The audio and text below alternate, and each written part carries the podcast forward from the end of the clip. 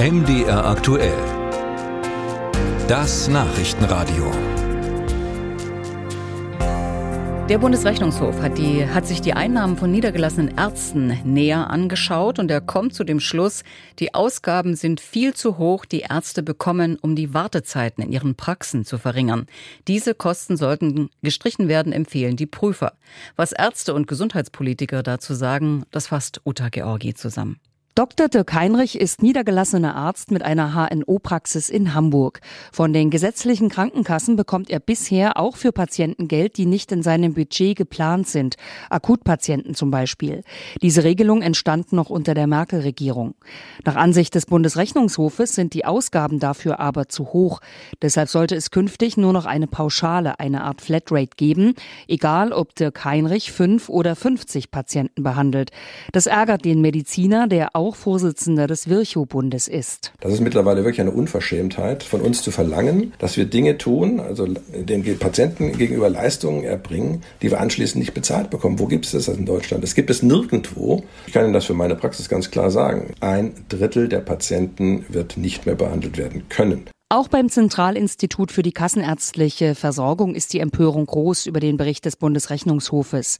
Hier kritisiert Vorstandschef Dominik von Stillfried, dass der Rechnungshof nur die Ausgaben, nicht aber die Leistungsentwicklung untersucht habe. Also auch Leistungen, die explizit gefördert werden sollen, wie die Prävention oder das ambulante Operieren, die steigen überhaupt nicht unkontrolliert an. Bei der Prävention war es also 0,02 Prozent in den letzten vier Jahren. Der Bundesrechnungshof möchte, dass möglichst 100 Prozent Prozent aller Leistungen unter das sogenannte Budget fallen, also unter die Flatrate. Im Augenblick sind es etwa 70 Prozent aller Leistungen. Bleiben also 30 Prozent, die den Ärzten von den Krankenkassen momentan noch vergütet werden.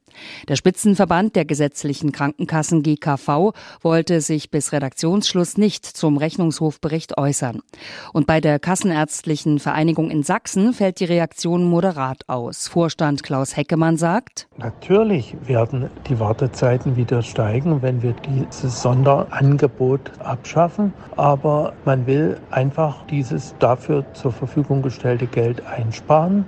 Man könnte auch sagen, man will von den Versicherten eine Eigenbeteiligung nehmen, um die Inanspruchnahme abzusenken. Nach Ansicht der Unionsfraktion im Bundestag würde mit der Forderung des Rechnungshofes eine bewährte Regelung abgeschafft.